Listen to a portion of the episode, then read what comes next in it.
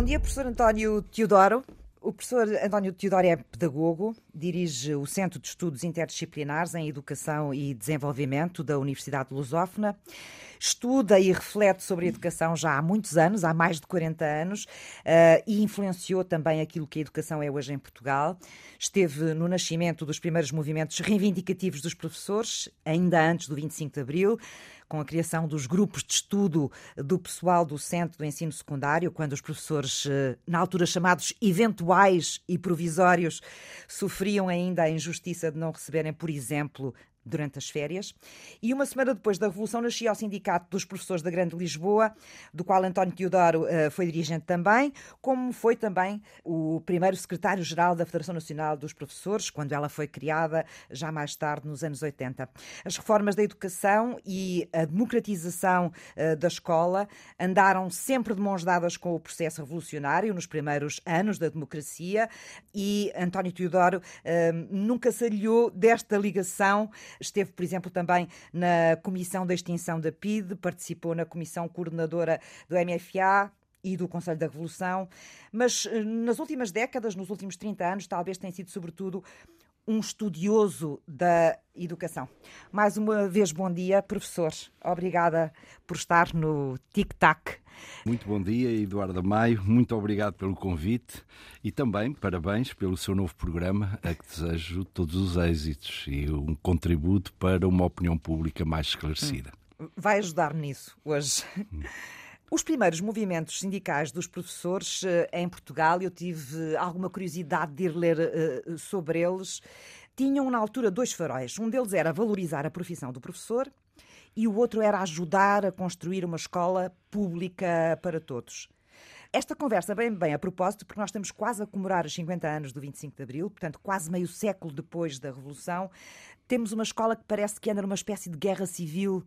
Há um mal-estar que eu penso que será de anos, mas que se transformou nestes últimos numa espécie de estado de sítio. Isso aconteceu no ano letivo anterior, promete continuar neste.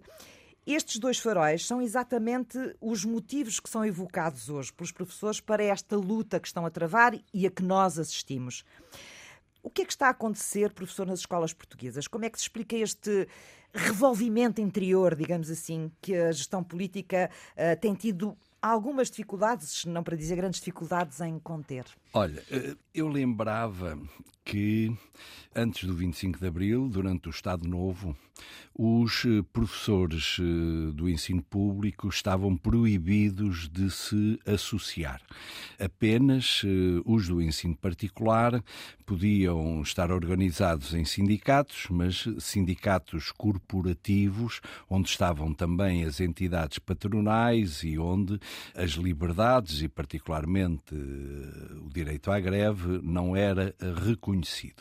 O atual movimento sindical dos professores tem a sua origem eh, na transição dos anos 1960 para os anos 1970 e tem, eh, sobretudo, jovens professores, eh, na sua maioria acabados de sair da universidade ou ainda a estudar, visto que o crescimento da escola portuguesa particularmente daquilo que na altura se signava como o ensino preparatório, o ciclo preparatório o ensino secundário, tinha sido feito com professores eventuais e provisórios, numa situação de grande instabilidade e muitos deles sem as suas qualificações uh, científicas e muitas vezes uh, académicas uh, necessárias.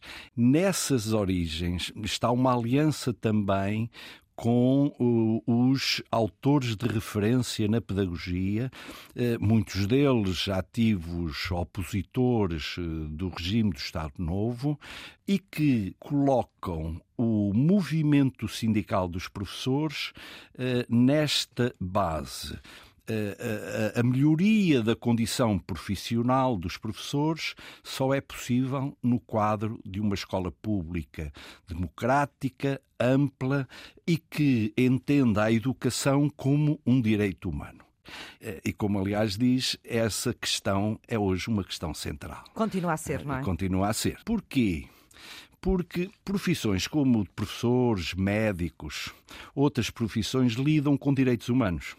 Há uma relação estreita entre uh, a satisfação profissional, a existência de carreiras dignas, salários, a atratividade e uma escola inclusiva, saudável, onde uh, as crianças, os jovens, os adultos, aqueles que nela trabalham, se sintam felizes a trabalhar. Uhum. Portanto, pelo que me está a dizer, hum, subentendo ou depreendo que consegue perceber o que é que traz os professores em estado de sítio nesta altura ou não? Este estado de sítio não é favorável, sobretudo depois de uma pandemia eh, que criou processos disruptivos, não é favorável a um ambiente sereno eh, de aprendizagem, sobretudo quando é confrontado também com aspectos eh, em que as sociedades têm dificuldade e a escola tem dificuldade em equacionar.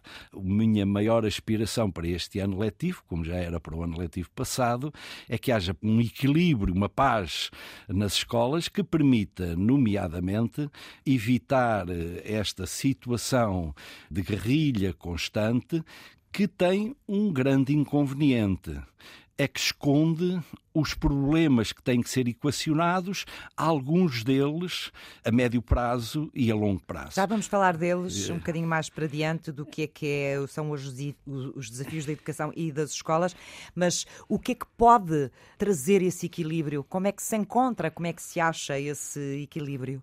Há uma questão que está mais que localizada, tanto pelos responsáveis políticos como o Governo, como pelo próprio Presidente da República, que é a, a questão da contagem de tempo de serviço. E, portanto, enquanto não for dada aí uma solução, e eu penso que a solução só pode ser uh, muito semelhante àquela que foi encontrada para as regiões autónomas, uh, haverá sempre aqui, e, e da parte dos professores, haverá sempre uma pedra no sapato, e por muito uh, que o Governo tente dar a volta, sem encontrar uma resposta para isso é muito difícil. Isto é assim.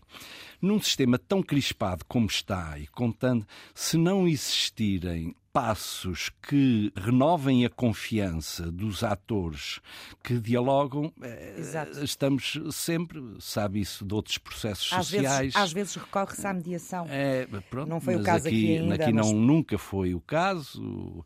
O, o próprio Presidente da República, em determinado momento, pareceu, mas depois também houve outros momentos de crispação entre o Governo e a Presidência e isso nunca se verificou. E nada Nem é o papel ajudou, do é? Presidente. Não é? Portanto, é preciso que a paz, uh, Professor António Teodoro, regresse às escolas. Isso é muito importante para o sistema de ensino. Voltando um bocadinho ao chapéu destes 50 anos que nós temos de democracia e de democratização da educação em Portugal, tivemos muitos progressos, sem dúvida. Uh, também há muitos desafios novos que temos pela frente. A educação hoje já não é o que era, ela hoje está no centro da nossa vida, não é? Está no centro das sociedades, eh, que são sociedades cada vez eh, mais complexas também, e nós depositamos, as últimas gerações, não sei se, talvez desde o 25 de Abril, precisamente, nós depositamos muitas expectativas em relação àquilo que a educação nos pode dar como é que ela nos pode fazer ascender socialmente, uh, chegar ao bem-estar, uh, desenvolver as sociedades, ter mais justiça social, mas depois fica aqui, tem ficado aqui mais nos últimos anos talvez se sinta mais, um amargo de boca, ou seja, a educação acaba, por muito que a gente invista nela, por não nos dar exatamente os resultados que nós queríamos que ela nos desse. Que paradoxo é este, professor António Teodoro? Nós temos vários ciclos, não é? Dos anos 1970 até uh, ao final, a transição de milénio, há um período de uh, contínua democratização do acesso à educação, isto é, com um crescimento suportado uh, de estudantes nos diferentes ciclos, sobretudo no ensino secundário e no ensino superior, que nos permitem, no fundo, hoje Portugal, eh, estar eh, nas médias, muitas vezes acima das médias da União Europeia, na população mais jovem. Nesse período final do século XX, há uma procura otimista da educação. A educação funcionou como eh, um elevador social. Agora, nós vivemos num período em que essa procura procura otimista terminou, onde continuamente, continuamente, desde 2010, as administrações públicas têm vindo a diminuir eh, as despesas na percentagem do PIB, da riqueza nacional. Em 2010, as administrações públicas portuguesas, portanto, envolvendo todos os ciclos, incluindo o ensino superior, 6,7% do PIB, dados da Pordata. Em 2018, estava em 4,4%. Eh, já, portanto, na administração. Portanto, o país está governo, a investir menos eh, em educação. investir menos. E depois em 2020 e 2021 tem 4,7%, 4,6%, isto é, estagnou. E aquilo, os dados que temos agora para este ano é essa estagnação. Houve um desinvestimento. Basta colocar mais dinheiro nas escolas ou na educação para resolvermos o problema? Ou há coisas por dentro da educação ou da forma como se ensina, se educa, que têm que mudar? Quais são os pontos críticos, digamos assim, da, neste momento da, da educação e o, o que é que é preciso refazer ou fazer diferente daqui para a frente? Não, não basta lançar dinheiro para a fogueira, não é, essa, não é esse o sentido. Há eh, dimensões obrigatórias para ser equacionadas. O mais grave e que vai ter expressões ainda maiores do que atualmente é a questão da falta de professores e da questão da atratividade da, da, profissão e da existência em todos os ciclos de escolaridade no início do ano que todos os alunos têm professores a todas as disciplinas em todas as regiões do país. Este é um problema que está localizado uh, e identificado há mais de 10 anos e que desde 2015, 2016 praticamente nada se se fez. O Ministério da Educação, há três anos, encomendou à Universidade Nova um estudo sobre a falta de professores e entre três anos e a atualidade, pouco ou nada uh, foi feito. Uh, foi feito. Este é um primeiro problema. O outro problema uh, é como é que a escola pode ser um contributo positivo para combater as desigualdades sociais. Por exemplo, muitas das desigualdades, e em particular das desigualdades escolares, constroem-se nos 0 aos 6 anos. Um investimento massivo, eh, aquilo que se designam por creches e jardins de infância, é importante. Não apenas em número, mas em, em condições de vida, eh, na sua articulação. Está a tocar noutra dificuldade, não é? Que são é, as creches. Então, quer nomeadamente agora, por exemplo, era importante debater a introdução, e aliás há movimentos da sociedade civil, para considerar os 0 aos 3 anos não apenas na sua dimensão de assistência social, mas na sua dimensão educativa. Hoje não se debatem uh, as grandes questões da, da educação. Portanto, há um conjunto de debates na sociedade portuguesa que seriam fundamentais realizar que estão escondidas uh, por uma conflitualidade e, em alguns casos, uh, por um olhar curto. Nós nunca nos podemos esquecer que as decisões de educação são sempre de médio e longo prazo. Na educação não há uh, resultados imediatos, a não ser aquele show-off de comprar computadores. Uh, o essencial das decisões em educação são de geração. As decisões que hoje tomarmos na formação de professores, só daqui a 10 anos, 8, começam a ter impacto. As decisões que tomarmos quanto à arquitetura escolar, ao parque escolar, demorarão, vejo o problema muito da habitação, tempo, é? muito tempo. e, portanto, resultados. Mas nós não temos ter... hoje, professora, as escolas demasiado atulhadas de coisas e de problemas para resolver, ou seja, todos os problemas sociais hoje cabem dentro da escola. Ou espera-se que a escola os resolva? E a outra questão é: hoje faz sentido em escolas, uh, por exemplo, nós começamos a ver nas nossas escolas, porque temos cada vez mais população imigrante, que fala línguas diferentes, tem costumes diferentes, temos uh, crianças dentro de uma sala de aula com uh, condições muito diferentes para aprender, como é que é possível ensiná-las todas da mesma forma? Vamos lá ver. Eu costumo sempre lembrar aos meus estudantes que a massificação da educação não é apenas um problema de quantidade.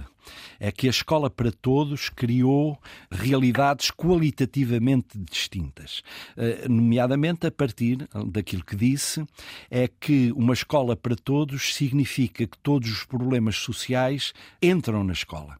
Portanto, ou seja, o modelo de uma escola em que se ensinava a todos ao mesmo tempo, do mesmo modo, com o mesmo ritmo, com as mesmas formas de avaliação, ensinar a muitos como se fosse um só, está claramente em crise, em discussão. E nós e temos ainda que... não temos um outro modelo. Uh, pois não, e provavelmente não haverá um modelo, haverá modelos. Portugal é um país que tem grandes igualdades, uh, inclusive na resposta a esta questão. Nós hoje temos um conjunto de escolas que são em todo o mundo modelares na uh, resposta. Agora, muitas vezes essas escolas trabalham muitas vezes isoladamente e, como em todos os processos de inovação, o que é fundamental é que esse círculo não se estreite, mas que se alargue. Muitas vezes entendeu-se que a escola para todos era uma escola menos exigente. E menos exigente, sobretudo, para os mais pobres. Não, não. A escola para todos tem que ser uma escola exigente, porque todos têm direito a aceder à beleza do conhecimento, da grande filosofia, da música, da matemática, das atividades físicas. Hoje eh, as nossas, a nossa vida exige esse tipo de formação, não apenas para a atividade económica, mas para um dever de cidadania. Eh, até porque as nossas sociedades estão-se a polarizar muito. E, portanto, cuidar de encontrar fortes laços laços, e esses fortes laços só podem ser pela cultura, pela identificação com valores que hoje estão normalmente consagrados em torno daquilo que se, se designa de direitos humanos e uh, da cidadania global. Oh, ainda bem que falou nisso, porque uh, é para mim um, um, belo gancho para fecharmos esta conversa, porque para a semana o professor António Duarte vai estar precisamente a falar destas e de outras coisas no Congresso Internacional que o Centro de Investigação organiza na Universidade de Lusófona lusófona, é no dia 26, e que tem como temas principais precisamente isto: o humanismo, os direitos, a cidadania. A educação tem um papel central na formação de cidadãos e de cidadãos que sejam participativos, que sejam agentes de desenvolvimento não é? e de bem-estar uh, social. Não sei se me pode. Uh, dar um lamirezinho sobre alguma mensagem que vai deixar nesta intervenção que vai fazer na próxima semana? É, é, com muito gosto que eu falo desse congresso, porque eu estive na sua origem. Eu coloquei aos meus colegas, nomeadamente eh, ao Jacinto Serrão, que é o, o, grande animador desse congresso e que envolve depois outras áreas, como das religiões, eh, do serviço social eh, e outros. O desafio que, no fundo, é qual é o poder da palavra? Porque nós hoje falamos dos populismos, das fake news, da eleição do Trump, do, da eleição de Bolsonaro, etc. Mas qual foi o papel da escola? Qual é o papel da educação? E esse congresso nasceu eh, nesta tentativa de dialogar, no fundo, sobre o poder da palavra. Esta ideia. Como é que nós construímos sociedades que reconhece a dignidade da condição humana. Reconhece eh, a igualdade e a dignidade da condição humana, mas reconhece também as nossas diferenças. Como é que a escola é um ponto, e essa é um dos, uma das mensagens que eu seguramente direi e que insistirei, que desenvolve e constrói aquilo que é comum a toda a humanidade. E o que é que é comum a toda a humanidade? Vivemos num mesmo planeta e temos obrigação de tudo aquilo que é hoje a sustentabilidade humana e ambiental. Não é só ambiental, é humana e ambiental. Os seres humanos são parte do planeta. Um segundo objetivo e que faz parte que é um comum da humanidade, uma utopia, mas uma utopia que nós devemos lutar para que seja possível, é a paz. A paz não significa que os conflitos desapareçam, mas os conflitos podem não ser resolvidos matando-nos uns aos outros. Como é que a escola contribui para isso? E um terceiro P, são três P's: planeta, a paz, as pessoas. Como é que é possível organizar uma escola, uma escola, uma sociedade em que o direito à liberdade, o direito a ser feliz, o direito não é ter apenas um emprego, é terem a sua vida feliz as pessoas. Esse é seguramente o nosso grande desafio, não é apenas da educação, a educação não é uma ilha, a escola não é uma ilha, mas onde uh, a escola tem um contributo fundamental a dar uh, e onde, de alguma forma, as políticas públicas, isto é, os responsáveis políticos, deviam criar condições de proteção desse espaço público inclusivo, de diálogo eh, de gerações e de criação das condições para aquilo que é o mais difícil no século XXI: é viver juntos.